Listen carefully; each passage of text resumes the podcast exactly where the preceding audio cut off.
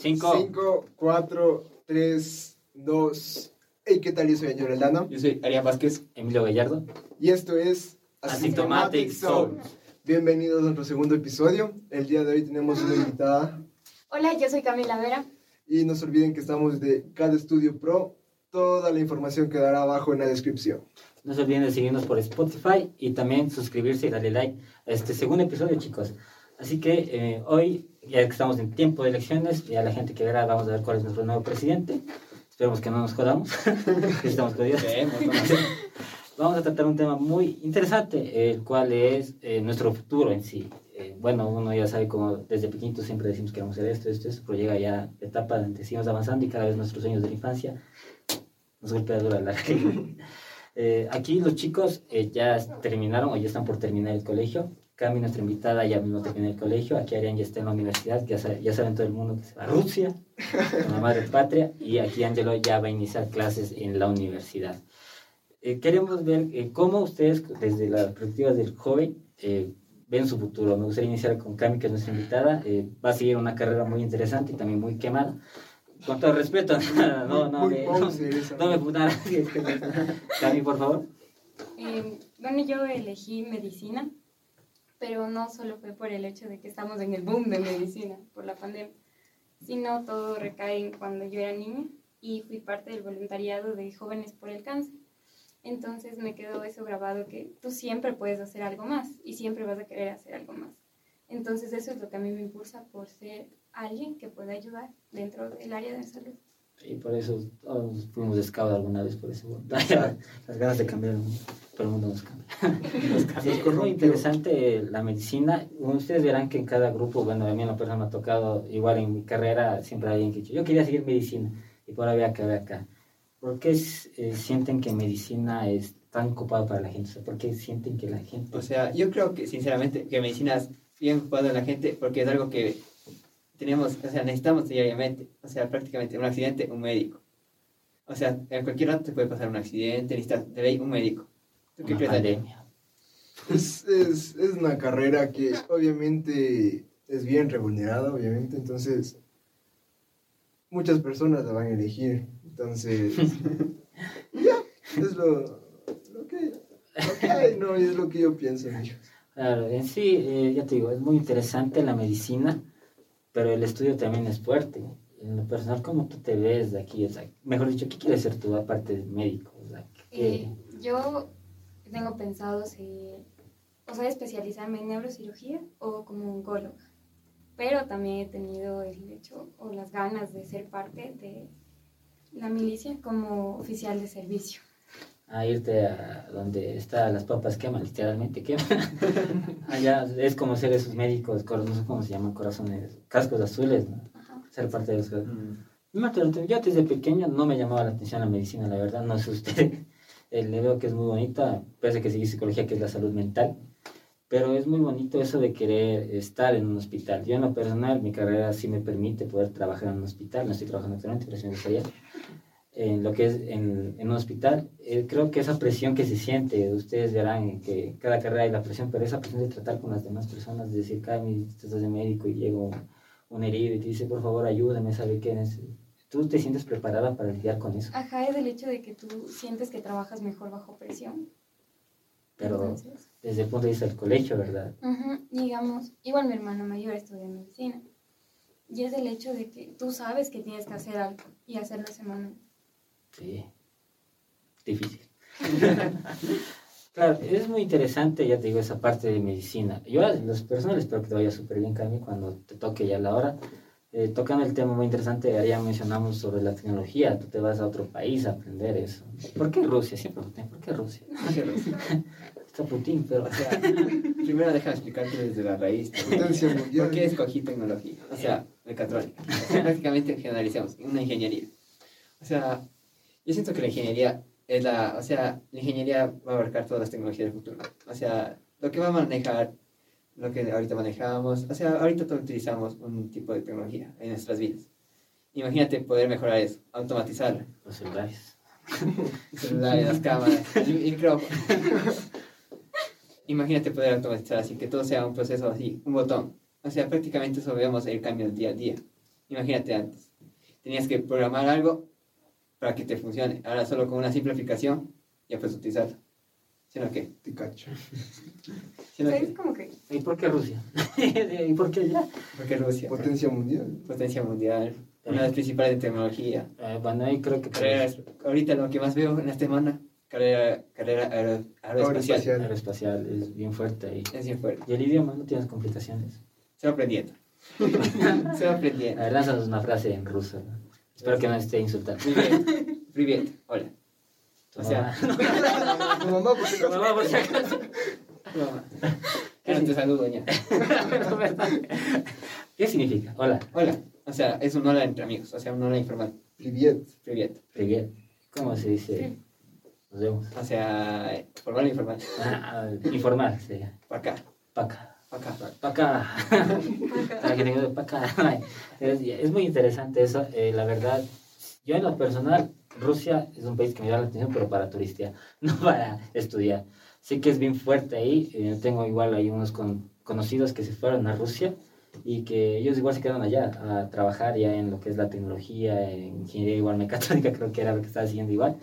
Y sí, es, es muy interesante. ¿Cuándo nació esto de querer seguir mecatrónica? Eh, prácticamente en primer bachillerato. O sea, no, desde un poco más antes. O sea, siempre ha sido un- todos, o sea, prácticamente en esta edad, en esta generación, fascinados ¿La con de la cristal? No, mentira. No, cristal, o sea, en esta generación de los de 2000 para arriba, todos fascinados con la tecnología, consolas, videojuegos, Sí. televisores. Y tú dices, te preguntas cómo funciona eso. Sí. Y tratas de averiguar, o sea, cómo funciona y cómo mejorarlo. Sí, es verdad, porque suponte aquí algo que vi que mencionó el presidente Bukele ahí de Salvador, que él decía que aquí en Latinoamérica no te enseñan lo que es el eh, la ciencia de las aplicaciones. Y eso es lo que actualmente está en auge y va a seguir. Como ya mencionamos anteriormente en era digital, las aplicaciones las que mandan. Ahorita quien haga una aplicación buena va a tener resultados exitosos. Y Latinoamérica tú no puedes decir, a ver, vamos a ir allá. y- ves, imagínate, el caso de Zoom, mija. O sea, eh, fue prácticamente al principio de la pandemia, todo el mundo hacía llamadas por ahí porque, digamos, las grandes empresas como Facebook, eh, o sea, las grandes empresas Facebook, Microsoft, no podía, no podía mencionar más de seis personas. Creo que era lo máximo. Y Zoom llegó a Claro, mil. es que Zoom eh, ya existía, pero para el mundo de las empresas. Claro. Pero igual se colapsó porque no estaba preparado para lo que se venía. ¿no? Bueno, creo que nadie estaba preparado para una pandemia. Hicimos sea, la pandemia, vale claro. Pero eso es muy bueno. Y sobre todo siento yo que después de varios años, creo que la tecnología se va a volver más fundamental lo que ya es, al llegar a un punto donde ya, ya técnicamente su carrera va a ser mejor valorada. No, no espero que no les pase como en mi caso, que eh, mi carrera, cuando yo escogí la carrera, que ya fue hace unos años, como que todavía estaba dándose el auge, es que es psicología industrial, que es de estas cosas, y con el tiempo se fue sobresaturando demasiado. Y ahorita hay una alta competencia, es verdad, pero también una sobresaturación, y vamos a hablar de eso en otro tema. Eh, aquí mi panel Ángelo, eh, un filósofo, músico, filántropo, eh, nos diga qué va, qué va a estudiar, qué va a estudiar y por qué, Yo, aparte yo, de las nenas. yo voy a estudiar producción musical. Eh, la parte de, de la música siempre ha estado en mi familia. Mi papá es técnico en sonido, entonces mi niñez fue. Mi niñez fue música, me han contado igual que mi abuela fue una de las pioneras de aquí en Atacunga con lo que fueron los eventos, los conciertos, eh, la venta de discos de vinilo. Entonces, la música ha estado siempre en mi familia y dije, ¿por qué no seguir con el legado? Entonces, la música estaba, como digo, estaba en mi, en mi familia, estaba en mi niñez.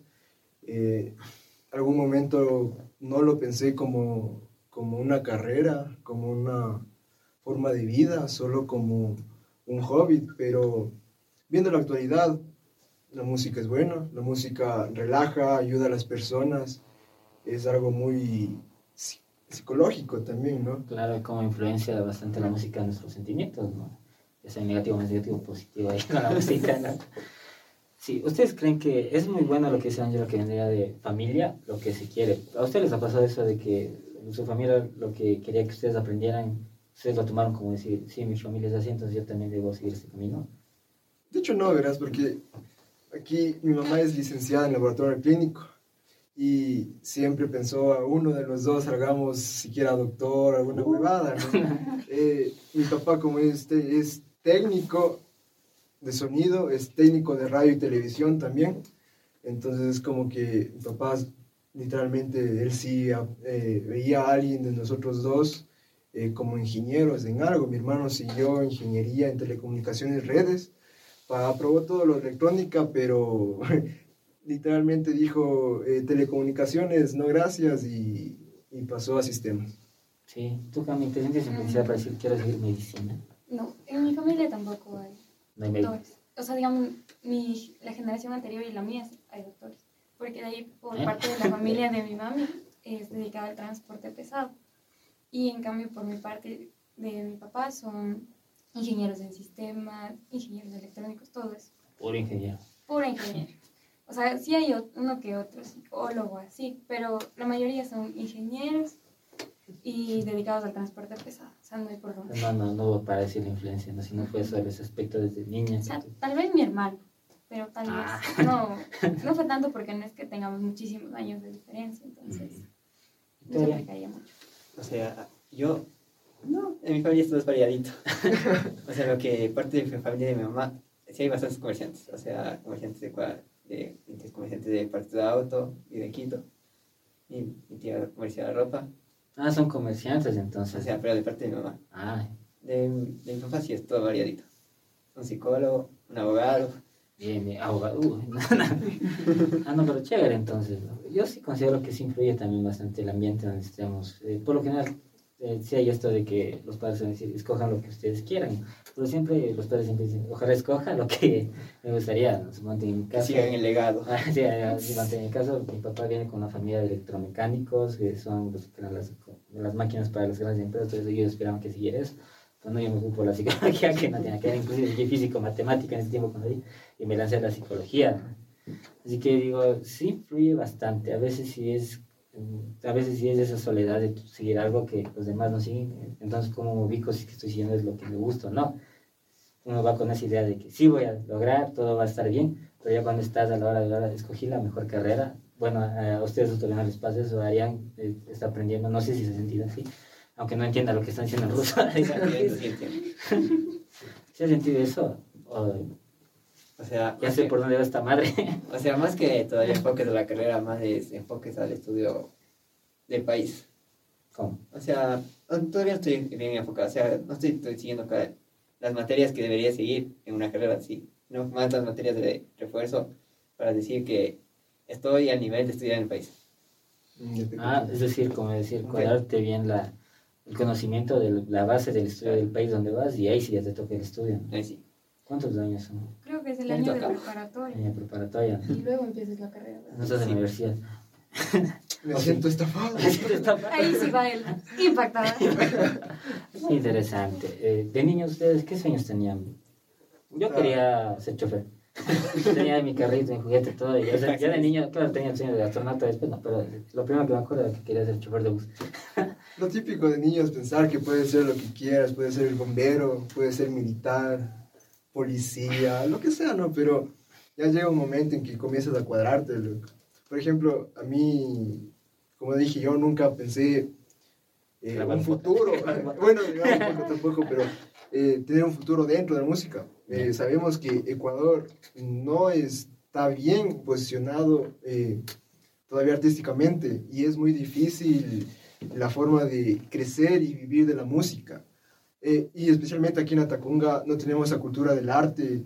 Las personas piensan que las cosas son así, no les gusta pagar una entrada a un festival, una entrada a un concierto privado, entonces eh, hay mucho que trabajar aquí, entonces la carrera, sí es como, la carrera musical dentro del Ecuador es difícil, entonces sí. me acuerdo, eh, antes de entrar a bachillerato, yo ya quería seguir un bachillerato musical, pero a mí, mi, mi, papá, mi propio papá, eh, eh, técnico en sonido y todo, me dijo, ¿de qué vas a vivir?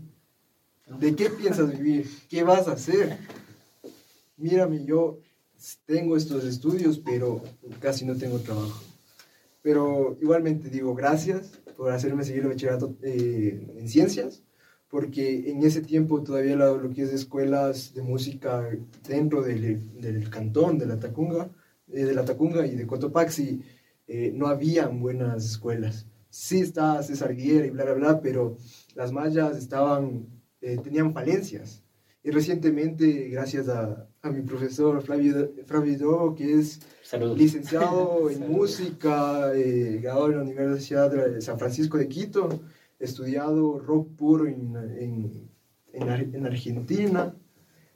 Entonces se, se recuperó un poco más, se abrió un poco más del campo de la música dentro de esa escuela. Entonces, tal vez para un futuro ustedes podrían seguir su bachillerato musical y ya haya escena y haya, es- Ay. haya, perdón, y haya espacios para la música en Atacunga y en el país. Sí, es verdad, porque cuando yo me había terminado el colegio, no es que me fui de una a estudiar a la universidad, de hecho me tomé mi tiempo porque no sabía realmente qué decir. Me agrada la psicología, pero sentía que siendo físico matemático, como esa idea de, no, pero ¿cómo es de una ingeniería? Así que estoy averiguando y de hecho eh, hubo algo que me atrayó porque igual mi padre es dueño de un discomóvil y siempre me dio curiosidad de eso, es si es que había una carrera dedicada a la música. Y de hecho casi no había, solo la UDLA tenía una especialidad llamada Ingeniería en Acústica y Sonido. En ninguna universidad tenía música. No sé cómo está ahorita. Son muy ya-. Mira, eh, justamente hay un podcast que les puedo recomendar que es Ideas, Dilemas y Vidas de Jordan Naranjo, el bajista de Trébol. Justo habla él con, con, el, con lo que comenzó todas las escuelas de, de música en las universidades, bueno, en las dos únicas universidades que hay escuelas de música en el país, que se llama, es un, es un gringo, lo que ya se me fue hasta el nombre ahorita. El, el man llegó en 19, 1980, por ahí, loco. Llegó a trabajar en, la- en lo que es el Instituto Cotopaxi en Quito, que es uno de los institutos más dañados, Sí. loco. Entonces los manes... eh, La Academia Cotopaxi. la academia o instituto, bueno, perdón, la academia Cotopaxi, el man llegó a trabajar acá, el man también es, es gracioso porque todos los músicos tenemos eso de seguir una carrera y al final llegar a lo que mismo nos gusta. Entonces él decía que estudió algo de, de ciencias, algo de biología y esas cosas, pero al llegar a su segundo año, un profesor de música de él le dijo, ¿por qué no te cambias? Terminó eh, de estudiar música, comenzó a trabajar en una tienda como profesor. Después, un día solo llegó la oportunidad de venir a Ecuador. Dio clases en el, en el En la Academia en la Cotopaxi. Academia Cotopaxi y después llegó la oportunidad de la Universidad de San Francisco de Quito. Se creó eh, la, la Escuela de Música y tiene el convenio con Berkeley, que es una de las mejores academias de música del mundo. Sí, sí. Después, no sé qué año, no les puedo decir aproximadamente el año, eh, renunció a la San Francisco y se fue a la UDLA. Y de la UDLA es donde nace eh, la escuela de artes, la escuela musical de, la escuela musical Sí. de la UDLA. Pero yo te digo, como carrera en sí, No había. no había. Claro, Ah. eh, pero es que es O muy complicado te- porque Ándate a Argentina o ándate a Chile. Pero ¿cómo allá? es que aquí no se tiene ese conocimiento. claro. Es, es aquí, o sea, la música que tenemos es empírica y las personas que hacían el sonido en ese tiempo igual era empírico porque cómo ten- ahora recibías los conocimientos. Literalmente el primero, así que ya tenía eh, noción de lo que es acústica, sonido, fue el negro Acosta, Ramiro Acosta, que fue uno de los primeros técnicos de sonido del país. Entonces llegó Ramiro Acosta, saludos. Exacto. Entonces, es, desde ahí es como que se trata de abrir el campo de lo que es la industria musical, la ingenierías, de las eh, tecnificaciones de sonido y esas cosas, ¿no? La verdad es muy interesante, por eso está haciendo producción musical, ¿no?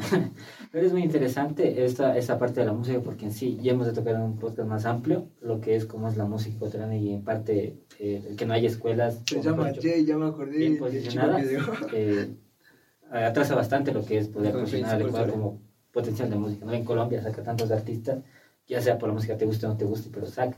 Aquí no. Claro, las grandes productoras van directamente, directamente a Argentina o a México. Sí, es, es bueno aquí Ángelo ya con el tiempo de averiguar bien ya nos va a contar dentro de ahí cómo realmente es el ambiente de la producción musical porque es muy interesante. Eh, él se idealiza, ¿cómo te idealizas tú? Ya de aquí ya terminado graduándote. Mira, eh, graduarme, obviamente, yo estoy estudiando en un instituto de artes, estoy estudiando en el Instituto de Artes Visuales de Quito. La carrera me dura dos años y medio, tres años con lo que es la tesis y, la, y esas cosas. De aquí, tal vez yo me veo yendo a estudiar, a terminar mi licenciatura en producción musical o en alguna cosa diferente dentro del ámbito musical en Argentina, puede ser en Chile, puede ser en España pero siempre he tenido esa idea de, de, de la idea rockstar, de ser parte del club de los 27, ¿no? tocar algo más que el bajo. es muy interesante esto, la verdad. Eh, son ideas que se dan, eh, la verdad uno con el tiempo después va asumiendo responsabilidades y errores también porque uno en, la carrera tiene los errores que te cambian totalmente el panorama no se embaracen nada por el estilo. Pero eh, respecto a eso, es muy bueno saber que quieres estar ligado a la música. Porque ya digo, si es que estás seguro de eso, vaya ahí, porque la única forma de poder llegar a hacer lo que te guste es sabiendo que realmente te apasiona. Porque ninguna, ninguna carrera es fácil porque hay materias que no nos agradan. Medicina tiene algunas, ingeniería mecatrónica no porque es medio jodido. y Yo tengo matemáticas. Producción musical también. Pero si tienes esa pasión por esa eh, carrera, eh, vas a resistir eso. Y vale la pena, la verdad. Medicina, eh, Cami, la verdad es muy complejo. Muy complejo. Eh, si no sé cómo tú lo verás. ¿Vas a sufrir o no vas a sufrir? Yo creo que sí. Como en todo. O sea, yo creo que es como en todo que hay cosas buenas y cosas malas, y cosas de las que vas a tener que aprender siempre. ¿Y qué es lo que más te apasiona, te llama la atención en medicina? Ya que hay varias neuroanatomía, anatomía, hay El cerebro, cómo funciona el cerebro. ¿Cómo funciona? Todo lo que puedes mover. No, no es es súper diferente. O sea, no, verdad. Es que, o sea, es que es en ese ámbito que, o sea, Pero busca tratar las enfermedades. O sea, yo, es como el hecho de que tú vas a entrar, vas a mover, vas a cambiar. Ah, desde la parte eh, física, la neurofisiología, fisiología creo que se llama, es muy buena de saber cómo se conectan los nervios y qué es lo que nos puede estar causando. Desde el punto de vista de las emociones, desde la mente, el alma, todas esas cosas que son dos polos opuestos, pero se complementan. Es que es exacto, digamos, tú ya moviste un nervio dentro de la columna espinal, el cerebro, y ya puedes. No puede hacer nada. Pero sí, eh, desde mi punto de vista, es una red neural conectada dos por dos. Sí. Y al final de cuentas, es como que mi carrera llega a necesitar de la carrera de él, porque va a necesitar los avances de él. lógica. Porque, digamos, justo a nosotros esta semana dentro del colegio nos dieron una explicación de esto de las universidades extranjeras. Y hay la Universidad Estatal de Ucrania. Y ellos tenían muchísimos de los sistemas que Microsoft les quiso proporcionar. Y es porque sus propios estudiantes les generaron, voy a decirte el caso de los maniquís, el caso ah, de... ya, ya, es la tecnología y entran a la medicina. Les puede ayudar bastante, pero no sientes que algún día les van a reemplazar. No, creo que no. Es que, digamos, en la universidad que yo voy, dentro de ella se trabaja con los cuerpos. O sea, los cuerpos muertos. Los cadáveres. Los cadáveres, perdón. Los, cadáveres. Los maridos. Entonces, no es como, digamos, en el caso de la UDLA, ellos también trabajan con los simuladores. O sea, es algo genial, pero había algo más que me apasionaba de esta otra universidad. Claro, eh, me acuerdo que en la central, antes de que les demandaran, creo algo pasó, que ya no trabajaban con cadáveres, eh, lo hacían, dicen que era una experiencia fuerte, la verdad fuerte trabajar con gente que ya no está aquí. pero que ser duro del.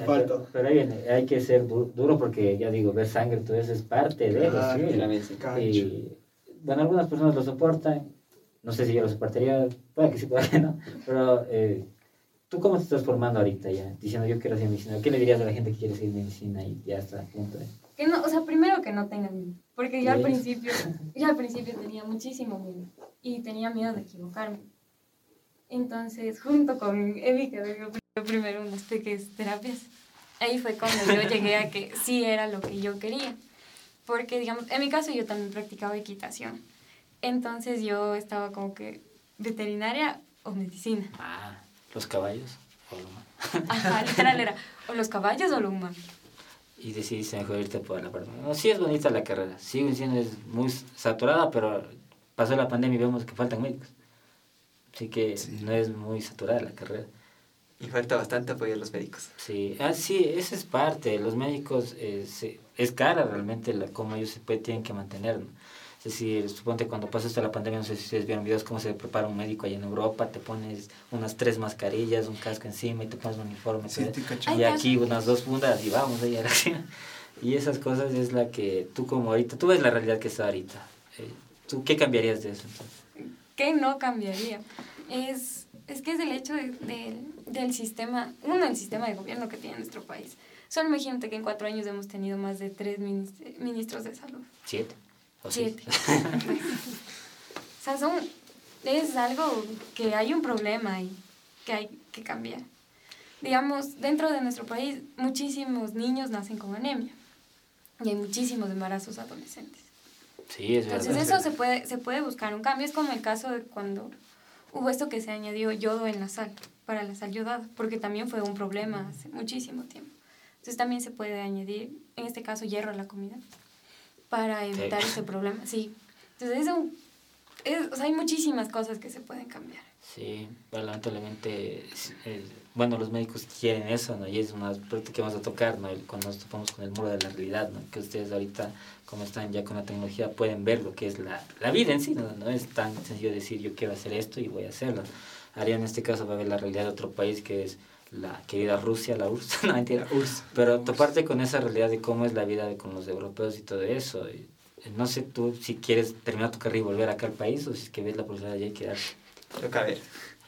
Claro, está si se en- enamora de una rusa y ya no vuelve. Toca Es lo que ver. decimos. Pero si tuvieras la chance de quedarte allá a trabajar, Sí me quedé ¿qué trabajar. te quedarías a trabajar allá? Porque sientes que aquí en el país O es más complicada tu carrera de que puedas explotar todo O sea, puedes explotar, o sea, no puedes explotar tanto aquí que allá.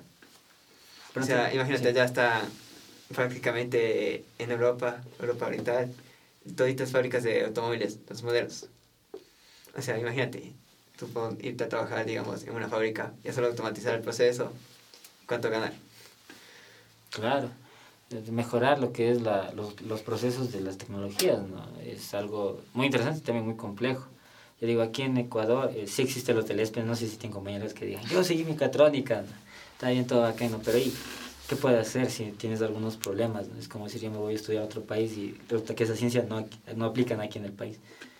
Es que hay un montón de carreras que se abrieron, que hay, pero digamos, hay una carrera que creo que es licenciatura en idiomas, tanto nativos como extranjeros, y al final terminan como profesor de inglés. Sí, no, I don't speak English. O sea, hay una forma de que hay muchísimas carreras que no se usan como tal, No. deberían ser. Claro, bueno, suponte en mi caso, yo al ser psicólogo industrial debería ser especializado en las empresas, ¿no? Pero cuando estaba en el grupo psicólogo me especialicé también en dar terapia a los chicos. O sea, técnicamente no se, no es tan, como decir, ético porque no es mi formación, pero a mí me apasiona bastante la psicología. ¿Cuál es el problema de la psicología clínica? Que aquí en el país no está valorada. Y eso digo a mis amigos de psicología clínica que ellos entenderán que eh, aquí no pagan lo que corresponde. Una, y la gente no entiende que la salud mental es tan importante como la medicina propia. Si tú te enfermas, vas al médico, si tú te deprimes, tienes que ir al psicólogo para poder ayudarte. Pero eso les cuesta bastante. De hecho, los jóvenes han, han, que seguir eso de que "Ay, siento depresión, todas esas cosas. Puede que sea verdad, puede que no, pero ya menos tienen indicios de que es necesario un psicólogo. Pues si tú le dices a alguien adulto, puede ir al psicólogo, eh, puede que te diga, está bien, pero la mayoría de respuestas es, no, no estoy loco. O para qué tengo que ir con un loquero. O sea, Así- yo creo que es esa mentalidad que tenemos Sí. como sociedad. Y eso afecta, bien, no eso afecta bastante nuestra eh, idealización de lo que queremos a futuro, ¿no? Supongamos, eh, yo ya me gradué hace tiempo y toda la cuestión, ¿no? Y una doctora, doctora Suárez, si está viviendo, me le mando salud. Ella siempre nos dijo que ustedes salen de la carrera y quieren comerse el mundo. Diciendo, yo tengo este conocimiento y quiero hacer esto, esto. Y cuando sales y te topas con la realidad del mundo que no es como quieres, que si quieres hacer algo propio tienes que empezar tus propias maneras. Obviamente medicina siento que es más complejo, producción musical, si no tienes la inversión, y Arián si no tiene las capacidades aquí en el país va a ser bien difícil. En sí psicología en sí propia es bien complicado. Eh, ¿Ustedes cómo ven esa realidad? ¿Sienten que de aquí en varios años va a cambiar la mentalidad o ustedes tendrán que estar viendo como ese meme, sáquenme de Latinoamérica? ¿no? ¿O sienten que sí puede haber cabida en sus carreras aquí en el país? ¿Tú? Mira, sí puede haber, eh, eh, literalmente la industria musical en Ecuador está evolucionando poco a poco. Mira, eh, hay bandas muy buenas que salen de Quito, salen de Cuenca. Y Cuenca es una cuna de artistas, por ejemplo, Sí. Loja igual. Eh, pero es la formación, la mentalidad de las personas de cada ciudad. Por ejemplo, aquí, eh, igual conversando con mi papá, él decía que aquí en Atacunga un padre no ve la música como una inversión. Eh, o como me decía mi profesor, me decía, a mí no me gusta dar clases en Atacunga porque ¿qué hace el atacungueño promedio? Aprende por bohemia. Entonces, esa- esas cosas son las que a veces encierran a la sociedad y no, los dejan, no, nos no dejan crecer eso. Entonces, ahorita con la tecnología, eh, se ha llegado a expandir, ha llegado a que las personas vayan eh, generando esa, esa, esa mentalidad de progresar. Pero eh, sí, tiene todavía sus años de Ecuador para que tengamos un, una escena de música muy, muy elevada como otros países, ¿no? Claro, y no necesariamente decir como Europa, aquí en Latinoamérica, ya sea argentinos o colombianos. Pero es que también, también viene desde la formación eh, eh, de la escuela, del colegio, porque eh, Estados Unidos tiene formación, tiene formación musical, eh, Europa tiene formación musical. ¿Qué nos enseñan a nosotros? Apenas nos, nos enseñan a tocar la flauta, la, La pianica. La pianica, la danza, En otros pianica. países sales leyendo a tus 10, 13 años, sales leyendo partituras, loco. Sabiendo comprender cuánto, bueno, sí nos enseñan cuál es una semifusa, una corchea, cuánto vale una negra, una blanca, pero no te enseñan a leer la partitura, dónde va la, dónde va fa. Como que enseñan lo básico, ¿no? Y- O sea, yo creo que las clases de música que teníamos en la escuela era como que aprende el himno nacional, el himno del colegio, una que otra canción de Julio Jaramillo. ¿Quieres ir a la banda de guerra? Toca así. Ajá, digamos, en el caso de, de nuestro colegio, hablo por los dos, hubo esto de la filarmónica, entonces sí había chance de los chicos que les gustaba la música y todo eso. Ay, ellos tienen hasta ahora su filarmónica, se ha mantenido años, muchísimos años.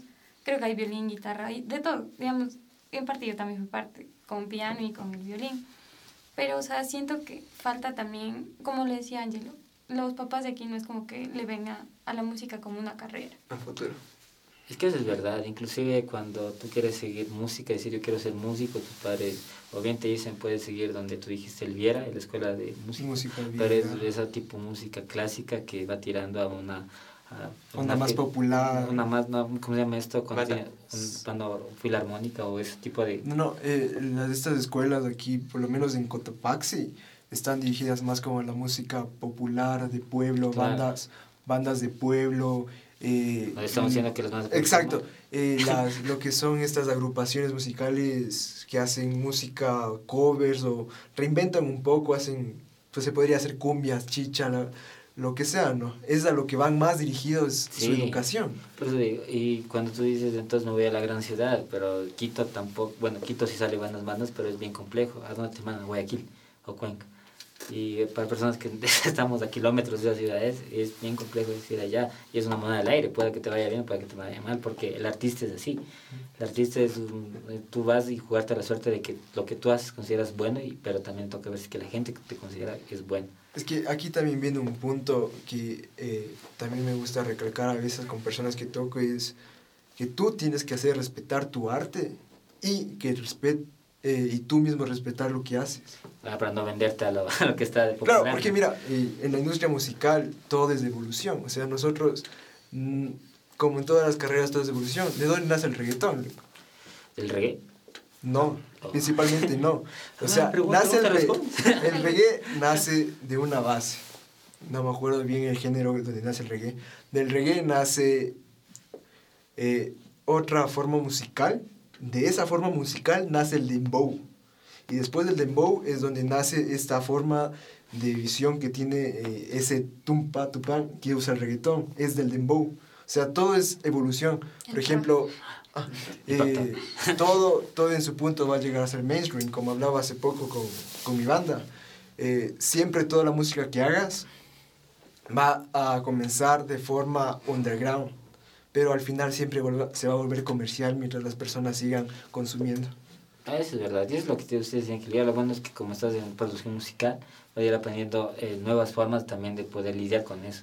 Porque si hay bandas, aunque son contaditas, que mantienen su forma tal y como se concibieron. Eh, y hay gente y hay bandas que prefieren comenzar a experimentar y seguir así para no perderse en el panorama, es decir, siempre van a estar variando. O sea, permanecer Sí, ahí. suponte y que Eh, ellos eh, nacieron como música tipo rock, toda esa cuestión, pero también experimental. Y ellos se mantuvieron en esa línea. Y hasta el día de hoy siguen sacando álbumes experimentales y siguen siendo buenos. Y es distinto al caso de Linkin Park, que ellos iniciaron como new metal y al final terminaron siendo pop. Y Chester, te queremos full. Pasó lo que pasó. O sea, es de esos ejemplos de lo tan difícil es la música. Ahora en Ecuador, donde sí, la mayoría quiere sacar rock, todas esas cosas, ¿no?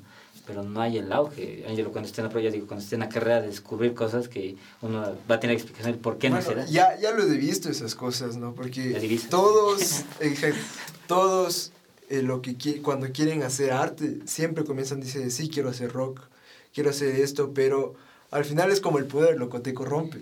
porque sabes que esto no te va a dar música, esto no te va a dar fama. Entonces comienzas a hacer algo que te dé, que te dé dinero y que le guste a las personas y al mismo tiempo te va a dar la fama. Pero no siempre es todo la fama y el dinero. lo- Por eso Sí. llega a ese punto Kurt Cobain. Kurt Cobain comenzó su banda solo porque quería hacer su música. Y al final no, no soportó, No lidió con la fama, no no lidió con la fama, las drogas y pasó lo que Sí. pasó. Hay que acabar. Es una creo. industria muy dura. sí. Eh, claro, em, iba a decir algo. Ajá, o sea, yo me iba más para el hecho que lo que te genera más rentabilidad, y aquí en el Ecuador es eso. Sí. Sí, Porque no, nadie le ve como tal vivir de la música. Pero ahí viene el punto, ¿no? Quieres que la gente cambie, ¿no? Y ahí viene el punto. Si tú no lo haces, ¿quién lo va a hacer, no? Pero esa lucha constante de decir, si tú quieres cambiar las cosas, debes eh, batallar, porque no es que de la noche a la mañana, eso se consigue con que con cambiar la mentalidad de educación, con empezar a, a crear proyectos que vayan dirigidos de ese tipo de mentalidad abierta. Y eso es un proceso de años. Quizás el que ponga la base nunca va a ver el proyecto realizado, pero los demás que sigan pasando sí. Y eso es algo muy importante. Y lo mismo es en medicina. Ajá, digamos, a mí me encanta escucharle a mi hermano hablar. Cuando, digamos, esto, lo de, lo de la anemia, yo le escuché a mi hermana. O sea, era lo que ella tiene visto como su proyecto de tesis. Porque hay muchísimas cosas que hay que cambiar aquí. Porque desde que tú no tienes una buena educación o un buen sistema educativo, no vas a tener un buen sistema de salud. Claro, y es bien complicado porque yo digo, la gente no debería cuestionarse por qué yo debo hacer fila para recibir atención médica, se supone que la, medicina, eh, la salud es un derecho. ¿entendido?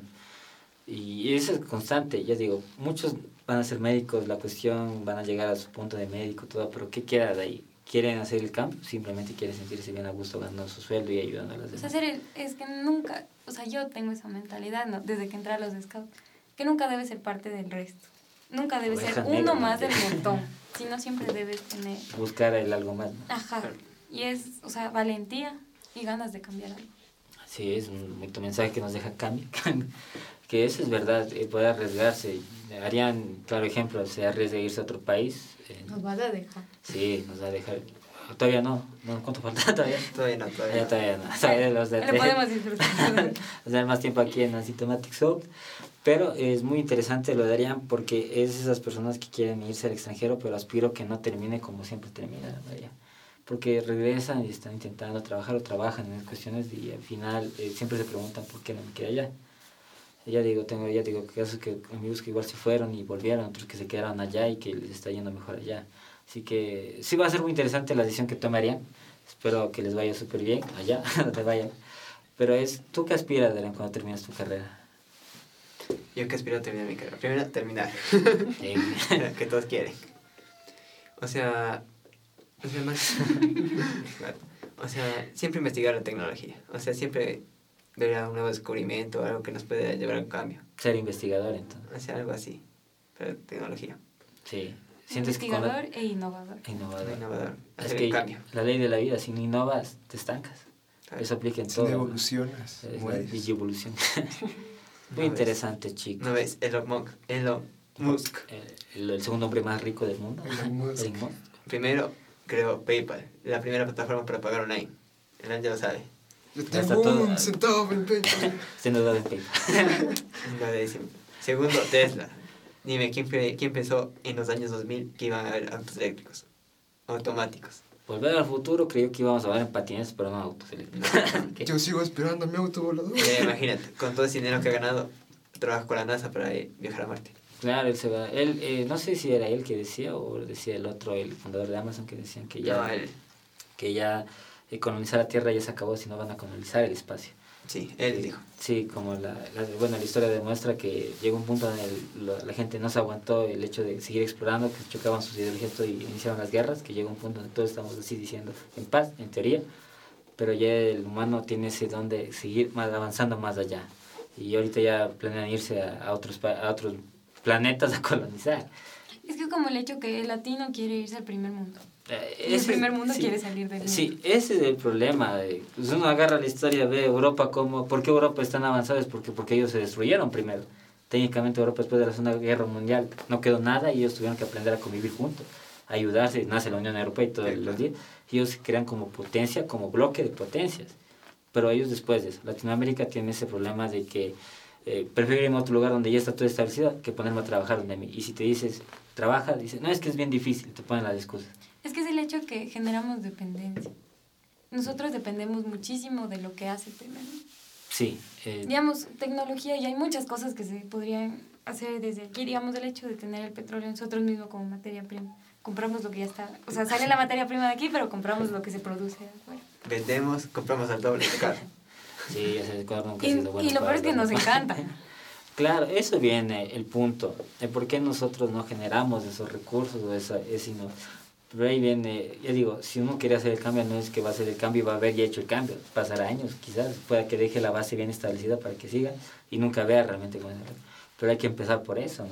Sus carreras son muy bonitas, son muy buenas, la verdad, eh, pero eh, se plantean en un país donde sí está complicada la situación. Así que eh, ha sido un gusto. No sé, Angelo, si tienes algunas aclaraciones que decir para... Yo solo tengo que decir muchas gracias por oírnos. Luchen por lo que les gusta, hagan lo que les gusta, no se rindan, hagan cosas grandes y recuerden que esto fue Asymptomatic Soul. No se olviden de seguirnos en nuestras redes sociales, tanto Facebook como Instagram y Spotify. Spotify. Nuestra información estará en las redes sociales. Gracias, Cami, por eh, haber aceptado la invitación. Gracias. Y Cami a devolver constantemente. La sabe, próxima semana en los controles. Así que gracias, estamos viéndonos en contacto y hasta la Nos próxima. vemos. Ya te va a dejar. vamos que me vayan a dejar todos. Aguanta, que me toca arreglar. Eh, Llámale a tu madre, dile que ya en media hora le vamos a dejar. No, no, no, no, no. Vamos, aunque se vuelven por favor. Vamos. Sácate el carro, Angelo.